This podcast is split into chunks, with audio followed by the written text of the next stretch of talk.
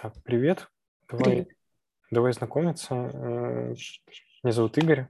Я сейчас продукт овнер в Vivid Money.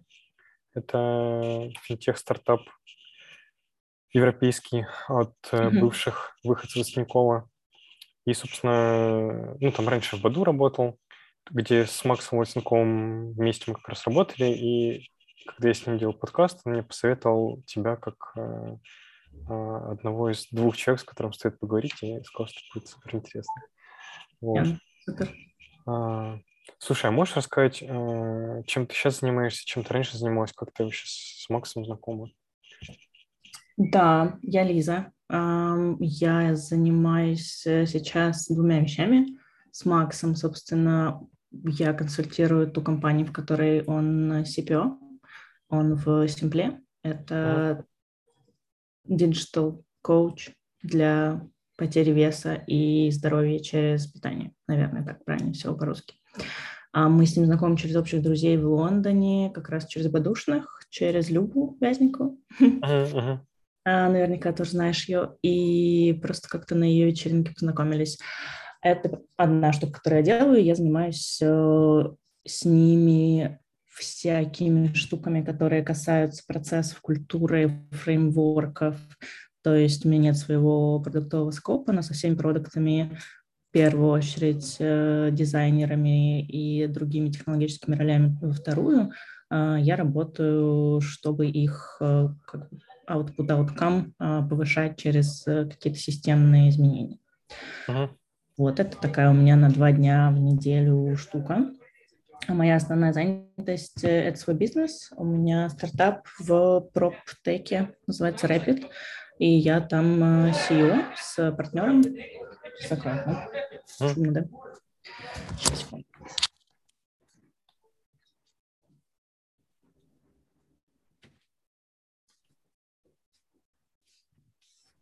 Вот я там э, CEO, в такой про- продуктовый SEO. У меня какая-то сформировалась небольшая команда. Мы там уже почти год этим занимаемся, а, немножко подрастаем, и довольно, довольно все интересно. А, Могу больше рассказать про стартап, могу больше рассказать про продукт. В принципе, последние лет 15 я занималась продуктом в разных Ого. ролях. Ого, Да. А, а как ты вообще в Лондон приехала? Чем, чем, ну, какие были до этого проекты?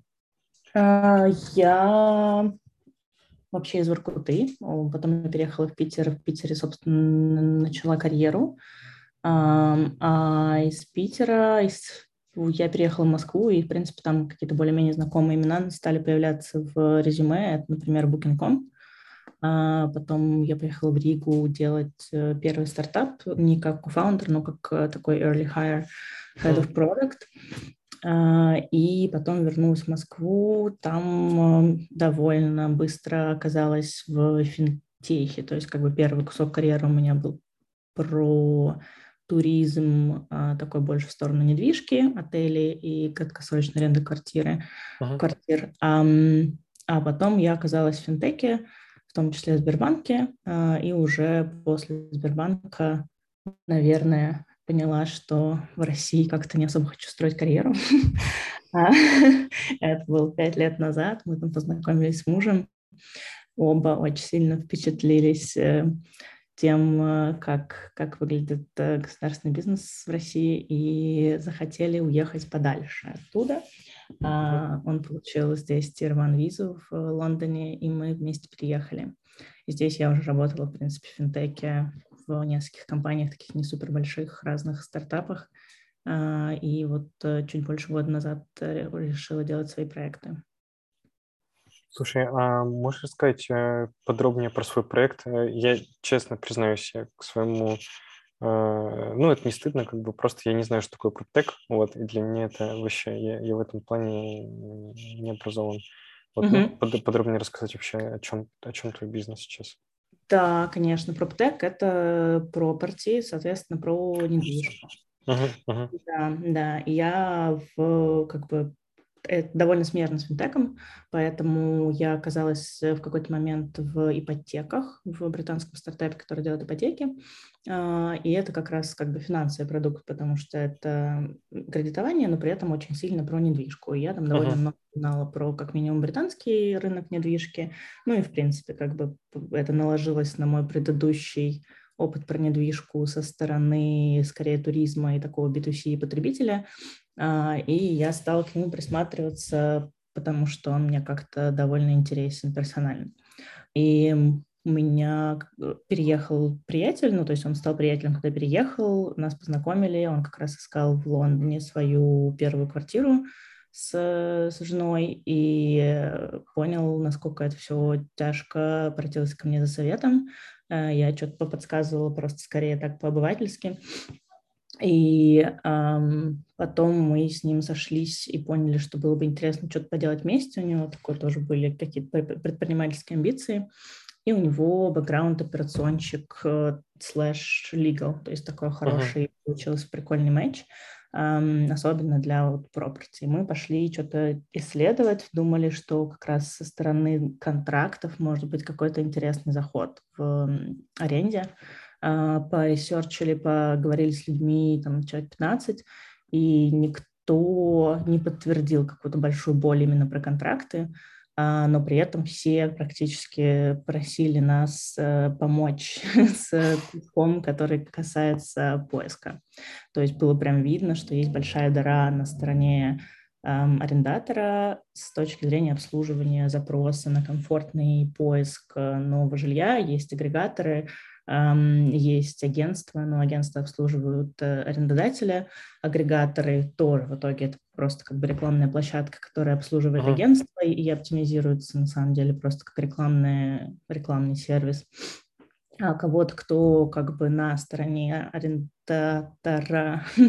тенанта. И эм, оптимизирует для него, нее э, цену, как бы и параметры, и, и скорость э, поиска, таких э, нет. Ну, то есть как бы есть, но это такая супер маленькая ниша, в основном корпоративные большие компании типа консалт, консалтинговые покупают такие услуги за там 2-3 тысячи фунтов для своих сотрудников переезжающих. Uh-huh для простых смертных, кто переезжает самостоятельно, такого не оказалось. И вот мы как-то эту нишу нашли, заняли, и сейчас в ней эм, сильно все автоматизируем, делаем такой прикольный цифровой продукт, который по факту надстройка над агрегаторами, эм, делает дополнительный фильтр по штукам, которых нет в стандартных фильтрах, например, смотрит э, компьютер Vision на фотки э, и смотрит там высокий потолок или невысокий или там есть э, кожаный диван или нет. Uh-huh.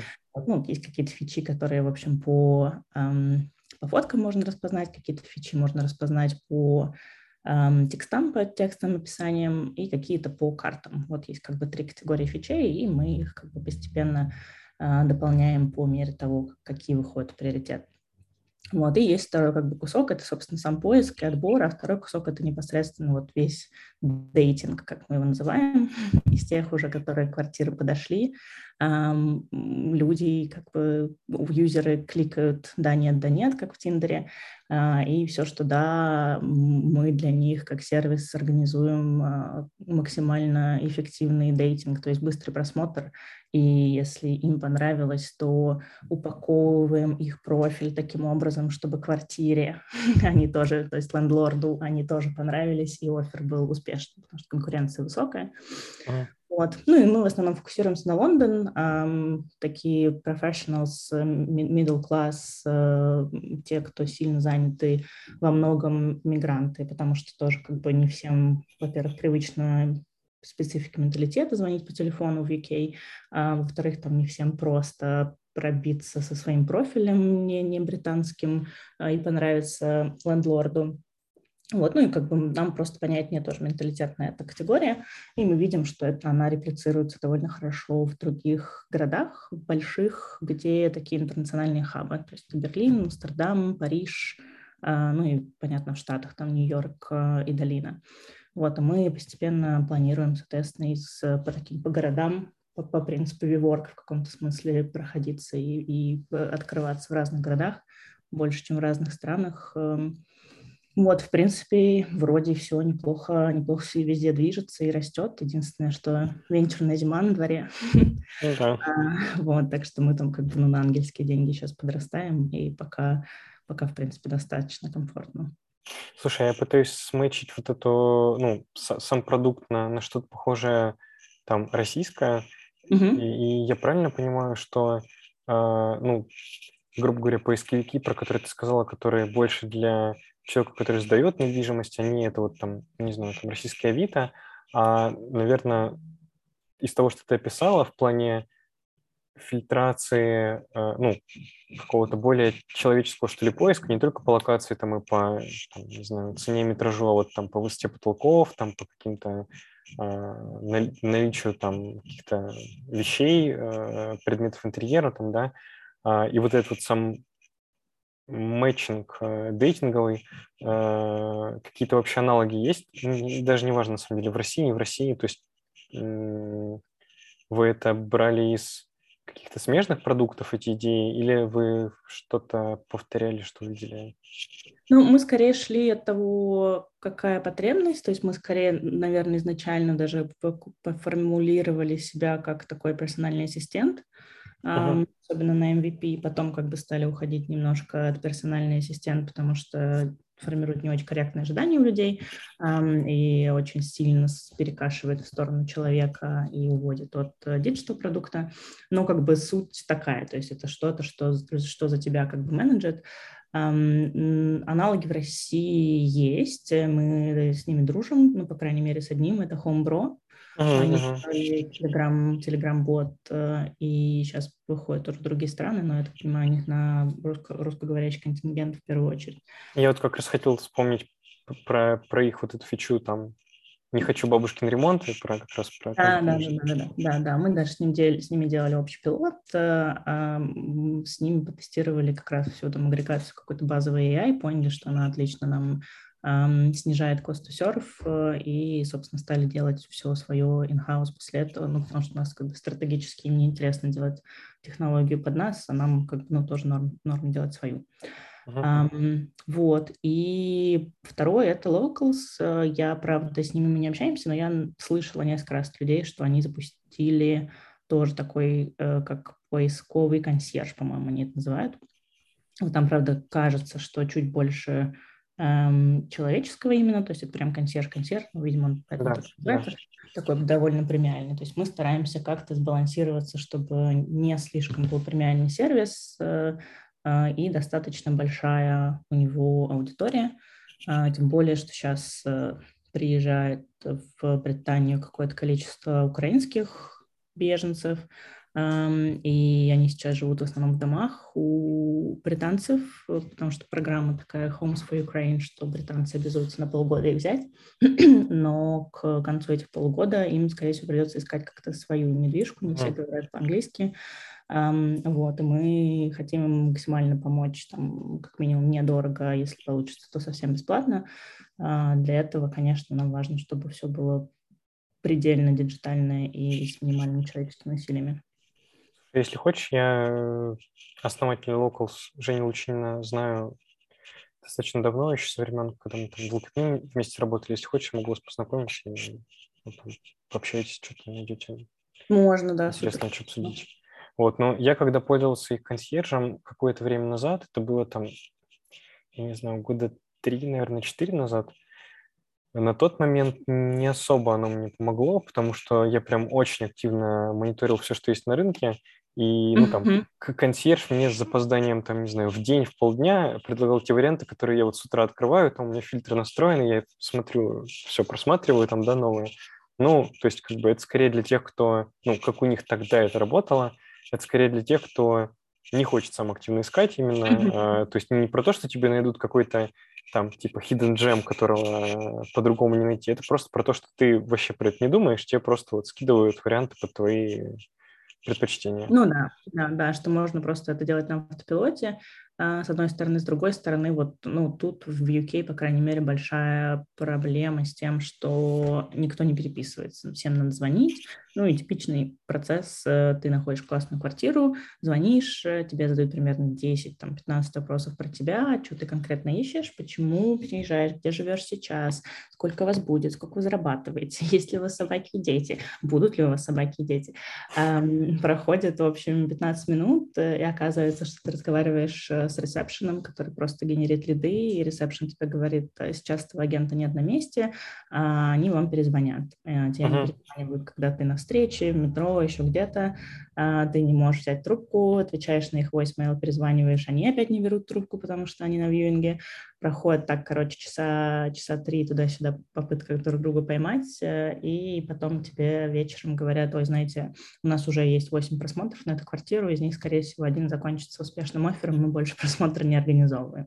Вот. Ну, вот как, какой-то примерно такой experience, и у нас тоже есть контингент людей, которые на самом деле даже любят сами э, делать поиск, свой. Э, у нас есть как бы часть, часть квартир из не открытого доступа, но больше, это 80-90% от открытого. И, соответственно, они сами нам загружают свои опции, но именно как бы отдают вот эту коммуникацию на сам letting а, на нас, и, соответственно, value, на самом деле, за которое платят, это больше вот этот весь кусок дейтинга, чем именно поиск. Угу. А у вас подписочный сервис, да? У нас Или... Э, как бы транзакционный, то есть мы продаем пакеты как поиск, то есть э, количество опций просмотров, есть пара пакетов, э, можно купить там 5 просмотров или 15 просмотров, а, ну и там всякие доны, типа отдельно мы помогаем собрать документы для референсинга, потому что это такая специфическая британская история, что нужно подтвердить доход и еще много чего нужно подтвердить, чтобы получить квартиру. Uh-huh. Или есть зоны для тех, кто еще за границей um, и хочет, чтобы люди здесь за них ногами сходили, посмотрели квартиру, понюхали, потрогали, проверили, что нет э, плесени, и все, все на камере показали, послушали район, что не шумный. Такой тоже есть аддон, он не супер популярный, но как бы кто-то, кто-то хочет. Вот, ну, основное это вот пакеты, где, в принципе, на критическом пути количество просмотров, а оно обычно со стандартным, со стандартной конверсией конвертируется в оферы, а если это там 3-5 просмотров, то это обычно один офер. Если это 15 просмотров, то три оффера. И как бы либо первый офер сразу удачный, либо один из трех обычно точно бывает уже удачный. Угу, я понял. Слушай, а, а как, э, можешь чуть подробнее рассказать про, я вот там зацепился про то, что вы помогаете оформить профиль арендатора так, чтобы лендлорд э, ну, там, с большей вероятностью там, принял его, ответил вообще. А в чем там, в чем специфика вообще английская в плане вот этого критериев для того, подходит ли арендатор? Во многом это похоже здесь на получение кредита в любой другой стране. То есть в каком-то смысле ты, снимая квартиру, берешь кредит, наверное, в какой-то их такой особенной логике, потому что здесь довольно хорошо зарегулированы права арендатора, а тебя довольно сложно выселить. Если это твое, ну, как бы, собственно, единственное основное жилье, даже если ты не платишь, выселить тебя сложно. А все арендодатели, большинство и свои квартиры имеют э, через ипотеку, и, соответственно, у них есть там фиксированные косты на поддержание этой квартиры тоже на своей стороне. У них там экономика схлопывается вот прям как бы, ну, с не сильно большой маржой. А, поэтому э, для них важны такие вещи, как регулярные платежи. А, и второе – это насколько у них, три, три вещи на самом деле, насколько у них будет большой простой между арендами, насколько долго будет квартира пустая, и третье, это насколько много они потратят денег на то, чтобы что-то там починить. Uh-huh. Понятно, здесь есть депозит, э, депозит ты складываешь, и если что-то прям сильно поломалось, оно забирается из депозита, но если там что-то не заметят при выезде, еще что-то, в общем, там а, и, и у них все равно появляется расход. А, поэтому, естественно, там, например, не любят котов и детей и собак. Поэтому а, из-за неплатежей и риска неплатежей а, очень внимательно относятся к подтверждению дохода.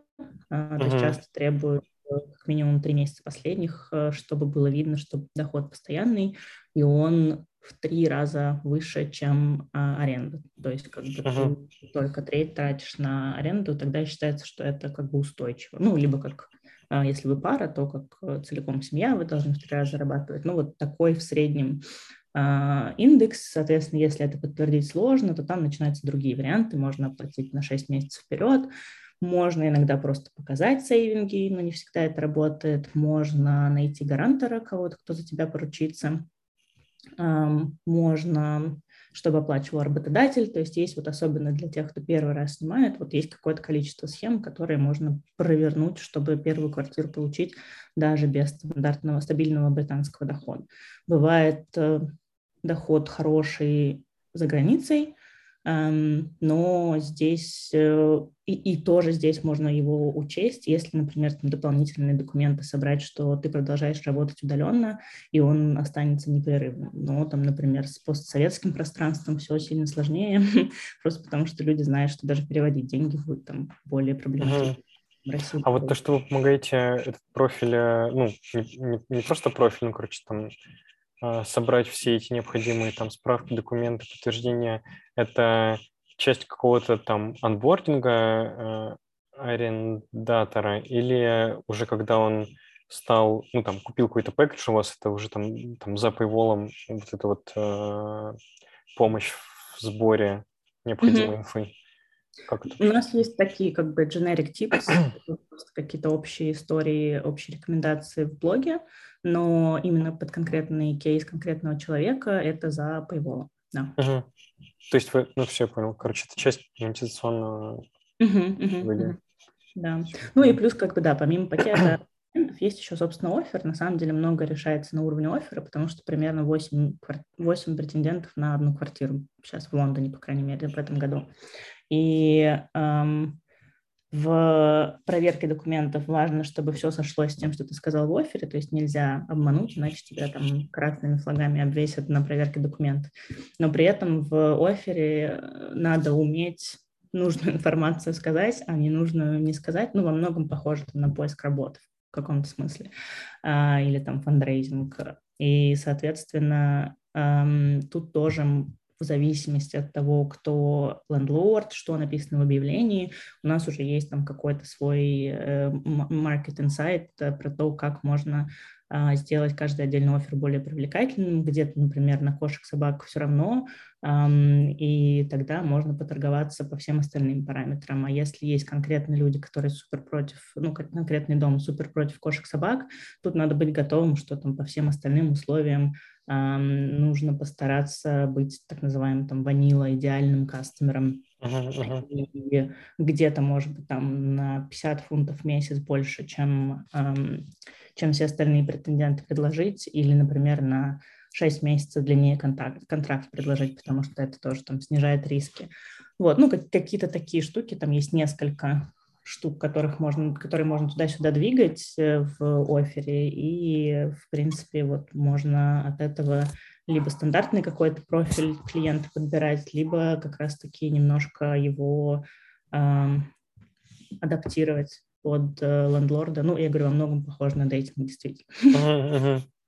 Слушай, блин, на самом деле мега интересная тема. Я, я помню, сколько у меня друзей, которые переезжали э, в аду в Лондон, какие это были страдания с поиском квартиры. Ну, вот там особенно с э, а, даже начиная от того, как ты собираешь документы и там подтверждаешь, что ты честный, валидный съемщик и заканчивая mm-hmm. тем, что там в середине дня просто нужно сорваться, там побежать э, смотреть квартиру, потому что ну, там через час ее просто уже не будет, даже, даже на просмотр там, да.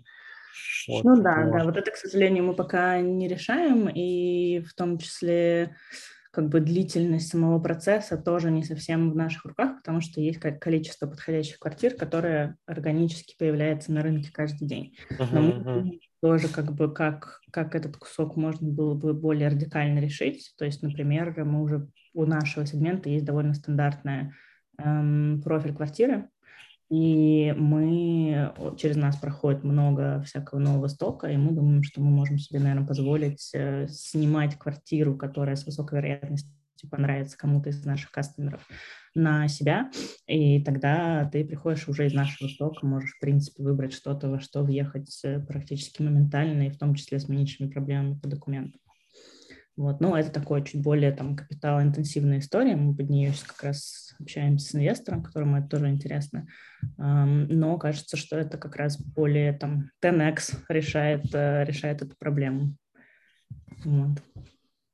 Слушай, а, а можешь рассказать, как, как у тебя, как ты принимала решение, когда, ну, типа, что стало вот переходным там моментом, когда там ты его приняла, когда перещелкнула, что ты от найма хочешь уйти в свое дело.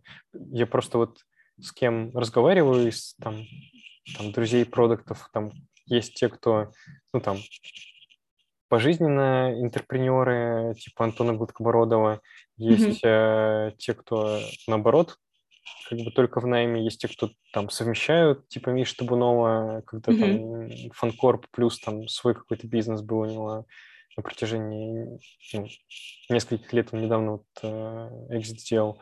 Как ты вообще принимал решение, ну,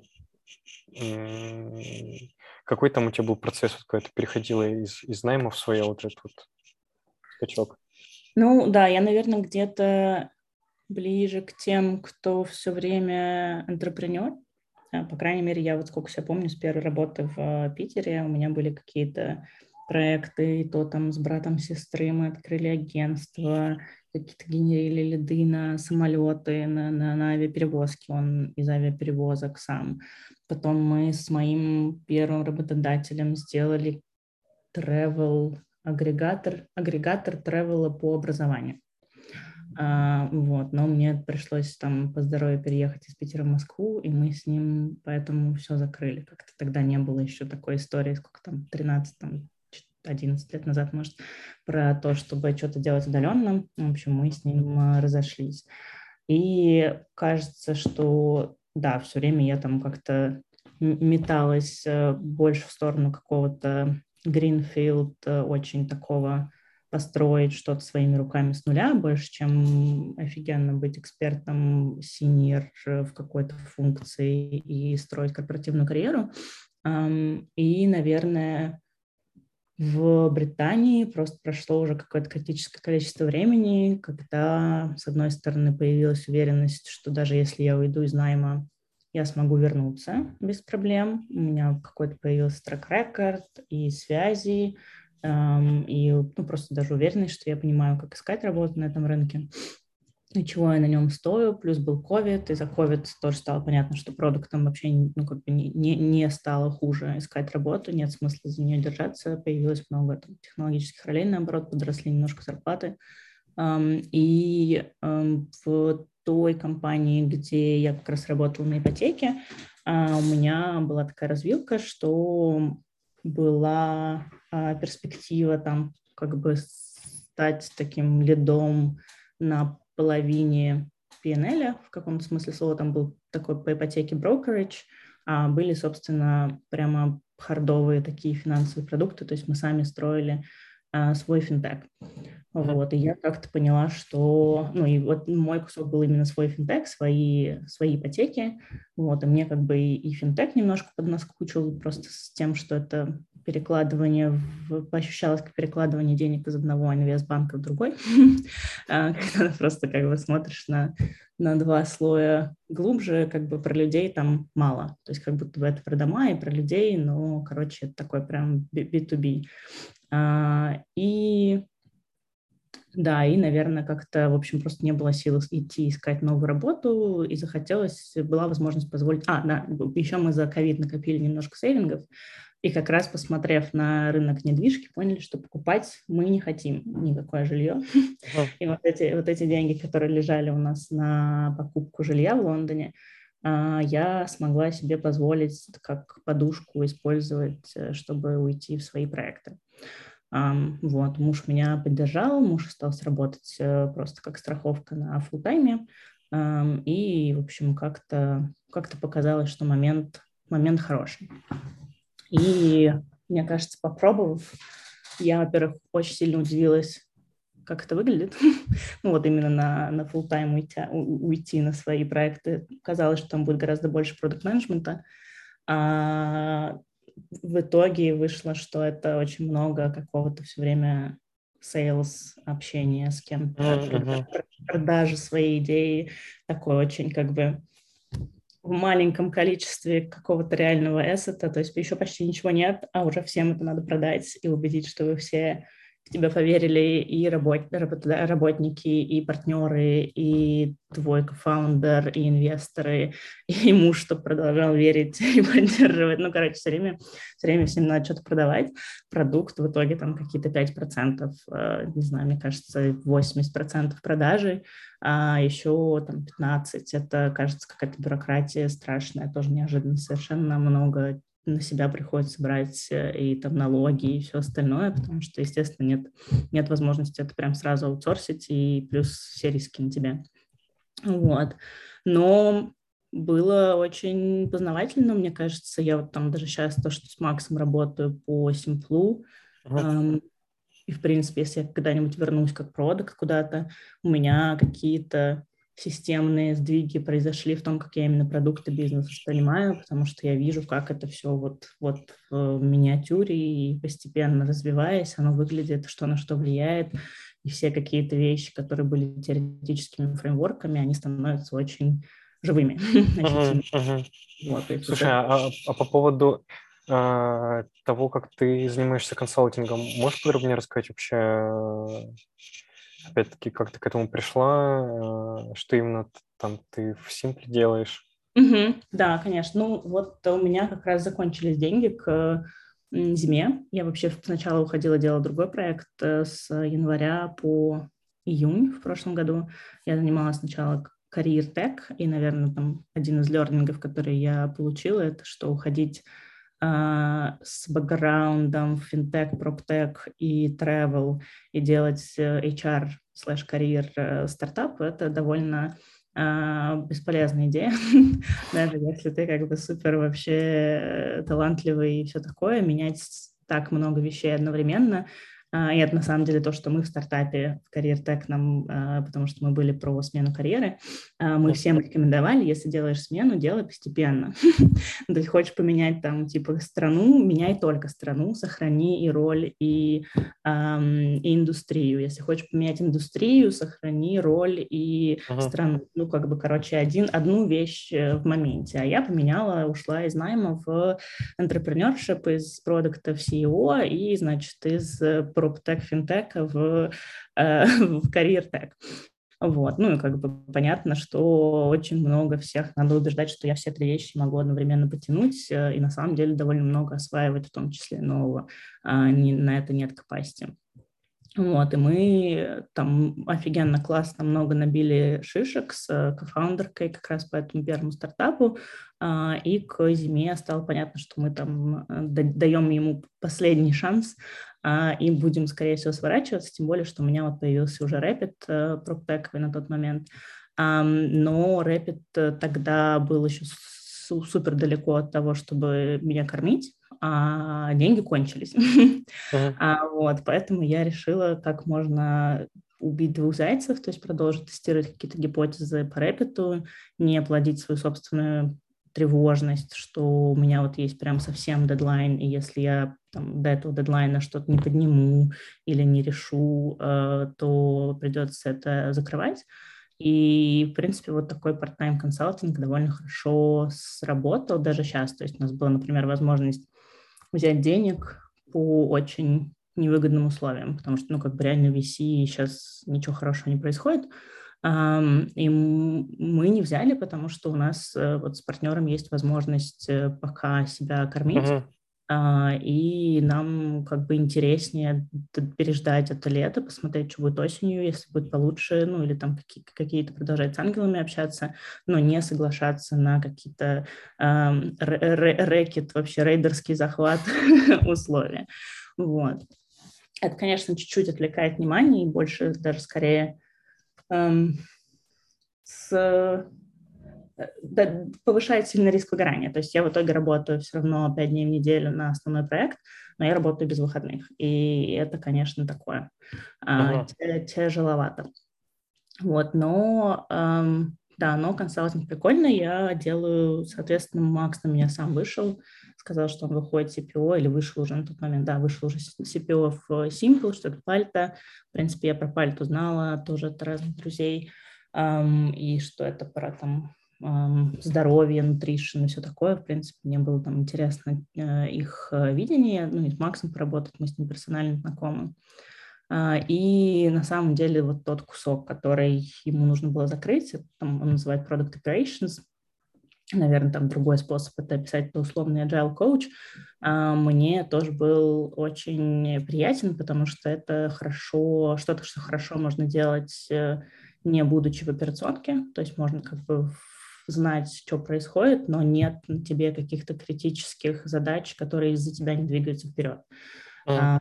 И это работа с людьми, и как бы опять же там я, в принципе, мой стиль продукт менеджмента очень такой человеческий. То есть я обычно, когда была продуктом, я 7 часов в день на встречах, э, час смотрю, что там попадало в Slack, э, в email, но практически никакие задачи я там на себя как руками не брала. И я понимаю, что не все так делают, но там, для меня успех моей продуктовой команде — это если я не делаю ничего. Если инженеры сами пишут спеки, а, дизайнеры сами дизайнят и там даже иногда ведут воркшопы, в общем, что на меня реально как бы не завязано, я могу уйти и uh-huh. ничего не валится, но при этом я как бы постоянно со всеми поддерживаю контекст, я всех менеджу как стейкхолдеров, каждый член команды, копирайтер, researcher. Для меня стейкхолдер, я им продаю vision, продаю идею, э, даю максимально как бы понимание, зачем, что мы делаем, и вот как бы это, это мой стиль, я так как бы работаю, э, и мне это прикольно, потому что это про людей э, и про то, как драйвить как бы change, какое-то изменение через людей.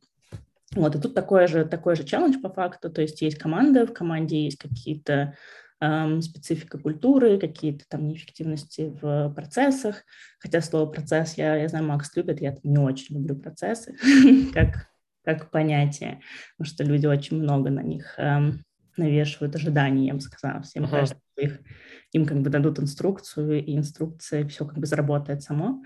А, я больше верю про то, что как бы это инсентивы, да, какие-то мотивации людей, а, через которые можно менять поведение постепенно и системно.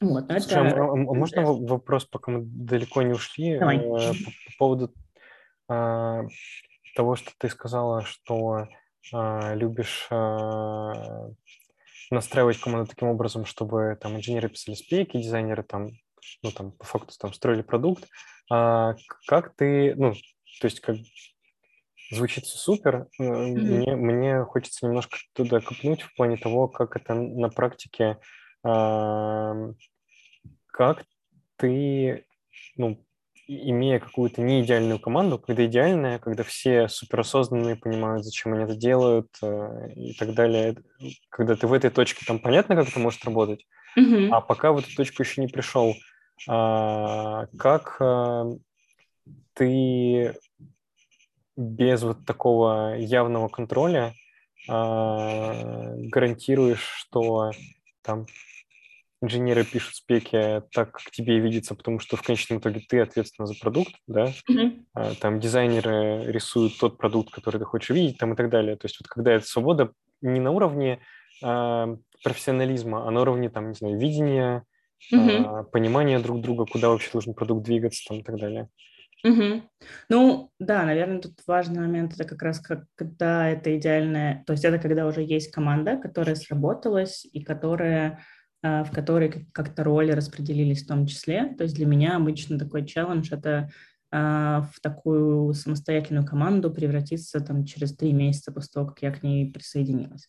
Но uh-huh. это три месяца такой вообще дофига интенсивной работы с каждым по отдельности, то есть я там с каждым инженером всегда делаю вантуаны, а первые там пару месяцев, э, наверное, каждые две недели, неделю. И с дизайнером, со всеми, то есть как бы у меня практически со всеми в команде one-to-one. У меня обязательно очень много работы со стейкхолдерами, потому что на самом деле по моему опыту очень много эм, контекста, ожиданий и понимания вообще, что делать и как, оно приходит от э, стейкхолдеров. И как бы моя, например, самая большая обычно сложность, это как раз когда приходит э, какой-нибудь коммерческий лид э, и в уже готовые какие-то э, спеки и там за собранный спринт э, с ноги входит со своими какими-то новыми вводными ожиданиями а, или претензиями по, по скорости. И на самом деле вот это обучение а, стейкхолдеров, чтобы они были вообще в команде, вместе с инженерами работали и давали им на самом деле контекст свой тоже. А, и это часто там большой, большой кусок всего, что я всего, на что я трачу время, чтобы команда стала функциональной. Но внутри команды действительно без какого-то контроля. Ну, то есть как бы понятно, когда я говорю, что я ничего не делаю руками, это не значит, что я ничего не делаю руками. То есть как бы фидбэк все равно всегда есть, и там все ритуалы те же самые, там скрам, скрам ритуалы я очень люблю. И там груминг, груминг как он, refinement, а, в Британии нельзя говорить слово груминг. А, потому что он ассоциируется с рабством, рабовладельством мне кажется, рабовладельческим чем-то. Не знаю, короче, его заменили пару лет назад на uh, Refinement. вот. Uh, такое, как это, Master Slave uh, бранч тоже. Да, да, это, это я знаю, просто мне казалось всегда, что груминг это про, ну, типа, причесывание, ну, типа, перебор там, да, да, там какой-то, какой-то тоже, короче, есть контекст. В общем, я говорю refinement, я, если честно, да, не, не изучила матчасть, но, в общем, на всякий случай говорю refinement. А, да, вот. Ну, в общем, я, я супер люблю двухнедельные спринты. Вот сколько я не работала, а, мне всегда кажется, что они практически универсальны для того, чтобы как-то как команда работала с хорошим, эм, с хорошим процессом планирования, refinement, э, ретро и ежедневные стендапы. Вот, и, естественно, я во всем этом участвую. Но, например, как бы классическая история, что ты приходишь в команду, и у них было принято, что дизайнер работает с продуктом, а потом продукт работает с инженерами. Вот, и там та, та вещь, на которой я фокусируюсь там, первые месяца два, это на то, чтобы дизайнеры, инженеры научались работать вместе. И э, какие-то вещи, то есть от меня приходит целеполагание, от меня приходят коммерческие какие-то а, приоритеты, ограничения, и контекст в формате, там, вот эта фича, это просто тест, мы вообще не понимаем, что происходит, давайте сделаем супер дешево, даже если потом надо будет переработать, а вот эта фича, там, у нас, там, не знаю, супер важный партнер, который нам будет заглядывать в каждую дырку, делать due diligence, давайте ее сразу делать супер, как бы, серьезно и стабильно.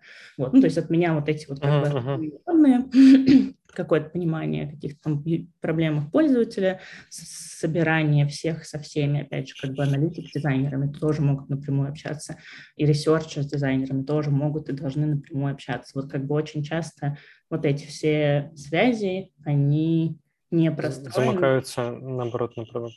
Да, да, они идут через продукты, хотя как бы какая-то инфа, там, ну, мне как продукту, я очень плохо с UI, например, я как бы начинаю собирать когда свои сайты какие-то, ну, для, для стартапов, я просто смотрю на это, мне прям больно, думаю, господи, когда же у меня будут деньги на дизайн? Вот, но я как бы вижу просто интуитивно, если что-то не очень, но у меня совершенно нет потребности, необходимости фидбэчить или даже давать вводные про то, как какой-то UI должен выглядеть, дизайнер знает это лучше. А, вот, я как бы даю, даю то, что я знаю с, там, с продуктовой, с бизнес точки зрения, и даю к кому пойти, чтобы выяснить все остальное, а, включая там дизайн-команду, от которой можно получить какой-то менторшип, включая UX Research, э, который тоже может какие-то вводные дать и так далее. А где там тогда ответственность? Ну вот э она уходит там в аналитика или в дизайнера, ну, то есть там, не знаю, там надо нарисовать инбординг в, продукт какой-то mm-hmm. э, сферический. А вот там дизайнер его нарисовал, как видится, э, ты потом посмотрел на цифры и такая видишь, там вот там дроп какой-то там, да, и, и кто должен решать эту проблему при таком сетапе? Ну, скорее, скорее я. Ну, то есть, как бы, наверное, тут э, этап э, первый — это выбрать эту проблему, решать или другую, и, наверное, это точно продукт, да, то есть как бы есть дроп в онбординге, а есть э, эм, не знаю, какой-нибудь там ценовой э, эксперимент не, не сработал, и в итоге стало меньше revenue. Uh-huh. Um, вот, и можно команду либо на это, либо на это сфокусировать, и тут как бы скорее мое решение, ну, то есть в любом случае мое решение, приоритет это, мне кажется, все-таки продукт. Um, и иногда вместе со стейкхолдерами. Вот, наверное, единственный момент, что тут uh-huh. как uh, я часто разделяю эту ответственность со стейкхолдерами только потому, что um, им очень часто стейкхолдеры приходят с позиции «надо и то, и другое», а, а я к ним возвращаюсь с тем, что вот сейчас, на ближайший месяц инженеров есть вот либо на это, либо на это. Э, я бы сделала вот это, но вы делаете выбор, и то, и то нельзя. Вот как бы так я иногда делю, а, делю ответственность со стейкхолдерами, потому что в итоге как бы часто за PNL отвечаю не я, а я отвечаю за то, чтобы, как я это объясняю, вот у меня есть эм, инженеры, и это лопата. И мне надо выкопать ров а, с помощью этой лопаты, а ров – это конкурентное преимущество. Вот. И как бы где-то мне надо чуть-чуть, чуть-чуть подкопать, чтобы посмотреть, что там за почва внутри, зальет ее водой или нет, и стоит ли копать дальше. А, а где-то, где я понимаю, что вообще норм, да, можно копать и офигенно, оттуда идут все, короче, на нас э, войска. а, вот, это как бы там я знаю, что надо просто, блин, копать, копать и копать, потому что потому что сработает, даже если это дорого. Вот. Слушай, а, как ты, а как ты тогда, э, ну вот, сформулируешь э, при таком сетапе, в чем ответственность продукта? То есть там э, за UI отвечает дизайнер, за выбор между э, вот эту и вот эту фичу ты этот выбор там можешь предать стейкхолдерам, э, а какую ответственность ты несешь в этой схеме? Ну вот я это вижу как максимальное превращение ресурсов команд, как бы не ресурсов, а вот команды и, и ну, наверное, ресурсы, да, в каком-то смысле слова, э, ресурсов команды в э, ценность продукта, которая, как бы, вот я говорю, когда я стала заниматься своими проектами, для меня во многом звучит теперь как конкурентное преимущество, то есть как бы некое устойчивое эм, преимущество, которое позволяет компании зарабатывать э, revenue. А, потому что как бы, ну, какие-то там отдельные точечные всплески revenue, это все-таки не про продукт, это больше про, про маркетинг, да, и про какую-то growth стратегию, вот, а находить э, такие места, где ты положил инвестиции в технологию, и эта технология, а, ну, по факту там превращает тебя в, дает мультипликатор компании и генерит э, устойчивое revenue, либо какое-то еще устойчивое преимущество с точки зрения роста, вот это продукт, это никто другой сделать не может, это не может сделать маркетинг, редко может сделать маркетинг, э, unless это что-то прям совсем виральное, да. Uh-huh, uh-huh. Um, вот, это, это продукт, и это там, например, в том числе объясняет, ну, для, для меня um, для меня во многом а, большая ответственность продукта в том, чтобы не бежать в догонялки с конкурентами. То есть очень-очень легко в приоритизации, в такой как просто идя по фреймворкам, а, выбрать более-менее такую lukewarm, да, теп, теплую фичу, которая логичная, которая у всех есть, вроде из всех вариантов, лучше всего делать ее. И вот это самая большая опасность, когда вроде бы ты по всем шагам прошелся правильно, но делаешь в итоге м эмочкой размером э, средние impactful фичи, которые и так у всех есть, и так очень-очень долго можно, в принципе, делать совершенно серенький продукт, который не имеет никакого uh-huh, шанса быть большим. Вот. Мне кажется, что нужно довольно сильно метаться между супер быстрыми экспериментами, чтобы через эти эксперименты находить места, где ты уверен, что можно рискнуть и кинуть довольно серьезное количество э, инженерного capacity на то, чтобы построить какую-то штуку, которую потом будет сложно реплицировать и которая даст вот это конкурентное преимущество. Вот для меня вот это такой essence экспертизы продукта, его нет нигде больше в команде, Он подразумевает под собой собирание э, аналитики, research а, объяснение этого всему, все, всем на разных языках. То есть, как бы, почему, например, у меня 8 там 7 часов встреч в день, потому что копирайтерам это надо одним языком объяснить, дизайнерам другим какие-то вещи свои подсветить, и как они должны mm. вот, вот это видение реализовать. С инженерами поговорить там про техническую стратегию, про то, как это должно выглядеть через полгода, чтобы они сегодня написали это так, чтобы мне потом это через полгода не пришлось рефакторить вместе с ними. вот, и вот, короче, как бы вот все это целиком собрать в систему, это на продукте а вот как бы отдельные экспертизы, они, собственно, рас, рассажены. Слушай, а как а, мне очень отзывается то, что ты говоришь именно про там разные языки, про то, как нужно всех друг с другом научить разговаривать, то есть там, не знаю, там какая-то первая ступень, когда ты можешь как бы из любого языка в любой перевести, там, да, mm-hmm. это следующее уже, когда ты можешь, ну, там, себя из этой цепочки как бы исключить, да, mm-hmm. вот, научить их там разговаривать.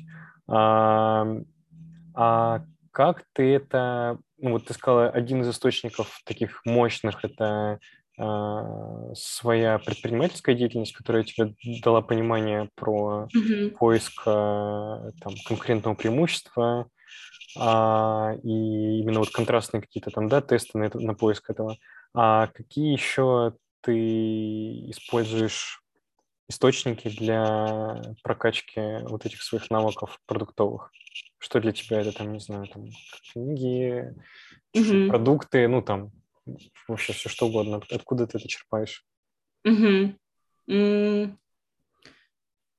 Мне нравится вообще любознательность как э, такой как бы ультимативный mindset, наверное, да, в каком-то смысле слова, как э, менталитет. Uh-huh. И, и, например, э, я там, не знаю, смотрю, как я хожу в кино и смотрю блокбастеры, потому что мне интересно, чем живет большое количество людей, потому что блокбастеры, они типа меняются год от года. И вот для меня типа смотреть блокбастеры — это research.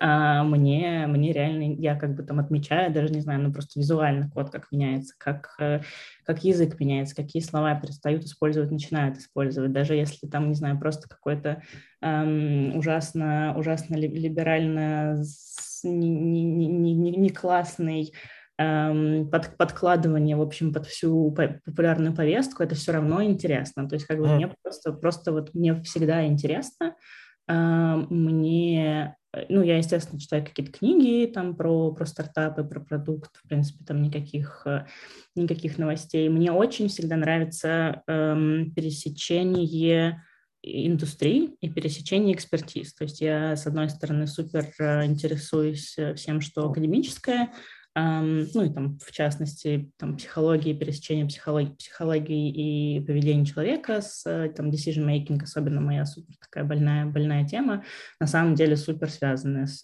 продукт менеджментом потому что и в продукт менеджменте ты принимаешь решение как, как продукт и как команда, и твои юзеры постоянно принимают какое-то решение, и тебе нужно про это знать. Вот. Ну и мне нравятся всякие штуки, типа стратегические книжки про войну, потому что кажется, что через метафоры, и вот опять же там, что я часто делаю, как там условный agile коуч у, у Макса в Симпле, а, это работаю через метафоры, потому что как раз э, какие-то сложные кейсы хорошо работают через параллельный, через аналогии. То есть очень, не всегда можно решить задачу, которая, которая у тебя крутится в голове, не выйдя из нее, не там как бы переложив ее на какую-то аналогию, а если выходишь в метафору, то получается прикольно. Вот, и у меня на самом деле такое получается не супер, не супер стандартный набор э, мест, которые меня как-то, э, которые мне дают инсайты про продукт. То есть это, да, это могут быть книги про там, военную стратегию, это могут быть э, фильмы вообще не про продукт. Я разговариваю много с людьми, и э, я была просто э, довольно, ну, короче, мне повезло э, работать на ролях, которые в России, в принципе, которые помогли посмотреть на бизнес с очень разных сторон. Я там занималась в большой корпорации диджитал-трансформации, и по факту, чтобы понять, что вообще, как у них все было на бумаге, и как да, давно делал, и чтобы понять, как это все сделать цифровым, мне пришлось пообщаться, ну, наверное, человек с человеками с 50 а, из супер разных отделов, бухгалтерия, финансы, legal, а, sales а, и все остальное. И, и это было вообще супер э, супер необычно, и я прям до сих пор очень благодарна этому опыту, потому что э, не всегда есть возможность, это такой как бы мини-MBA, узнать вообще, как реально все пункты бизнеса работают с разных сторон. Вот, поэтому тут, наверное, не дам никаких полезных советов, к сожалению, потому что во многом у меня просто как бы... Нет, это, это, это супер полезно, ну, то есть как бы э, смотреть на ну, не только на свою там нишу, сферу а, каких-то прямых конкурентов. Мне кажется, это вообще суперский совет в том плане, что а, именно на стыке вот этих вот а, там разных сфер рождается то, чего, чего еще нет на рынке, где есть именно конкурентное преимущество. Потому mm-hmm. что когда ты смотришь на ну, смотришь, повторяешь там конкурентов, ну, ты будешь там догоняющий какой-то средненький, э, то есть умирающий э, аутсайдер. Ну да, поэтому мне там в нашей компании нравится постоянно думать там про тот же самый дейтинг э, и пытаться решить наши проблемы там про аренду через аналогии с дейтингом, может быть, еще какие-то придут, но вот сейчас пока он, он держит. Um, потому что я смотрю на остальные проптек решения, и они все думают про это как про существующую ценностную цепочку именно в недвижке. Uh-huh. Это ограничивает довольно сильно. Это, это, конечно, ужасно звучит, я считаю, что я сейчас скажу, но я когда в Баду работал, я в какой-то момент, там, спустя год, наверное, у меня что-то вот так вот перещелкнуло, и я понял, что все фичи, которые работают э, на монетизацию, на вовлечение, это то же самое, что есть в Авито, потому, mm-hmm. что, потому что люди — это, короче, тот товар, который ты продаешь, ну, как бы ну, потребительски да. это не звучало. И все вот эти вот там подсветить свое объявление, там подсветить свой профиль, там как бы показать его в 10 раз больше. И я просто пошел в какой-то момент э, то, чего у нас не было, э, но было на Авито. Я такой, типа, сейчас, если мы это сделаем, оно точно будет работать. И оно, и оно точно работало. Вот. А ты каким куском занимался в году? А, да, у нас там был такой период, когда а, команда была еще очень маленькая, там было пять человек, из них там половина была такие соу-соу, и, и у нас было, ну, там, каждые, там, не знаю, три месяца ротация. Mm-hmm. я, наверное, за там три с половиной года, которые я там был, я позанимался всем, вот кроме мессенджера. То есть я там mm-hmm. занимался и первой сессией с анбордингом, и монетизацией, как вот там биллинговой частью, так и фичами, ну, которые там тебя замыкают на, там, на подписку на, на трату внутренней валюты, и там верификации профилей, и там заполненностью профиля, и сам, самим вот этим вот эксплором юзеров, matching experience ом, короче, всем, всем удалось позаниматься, там, не знаю, я горжусь тем, что сейчас во всем dating е есть фотоверификация, вот это вот с жестом, типа такие mm-hmm. селфи жестом. Я, я ее делал, там мы были первыми, кто, кто ее сделал. Прикольно. Круто. Слушай, мы уже, к сожалению, время у нас заканчивается, нам нужно расходиться.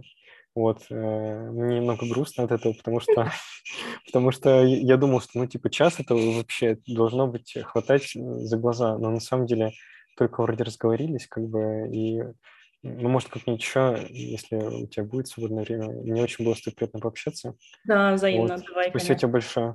Я, слушай, у меня последний быстрый вопрос. А можешь посоветовать пару человек, с кем, с кем бы стоило познакомиться и вот пообщаться в таком ключе? Продукты или дизайн, все что угодно? Да, и продукты, дизайн как бы абсолютно. Да, могу тебе в личку прислать, сейчас уточню у них, э, что они готовы. И да. Угу, угу. Все, супер. Спасибо тебе большое. Спасибо, Спасибо тебе за твое время. Был очень рад с тобой познакомиться и очень было приятно с тобой пообщаться. Взаимно, да, Спасибо. давай. Хорошего, хорошего дня, пока. Yeah.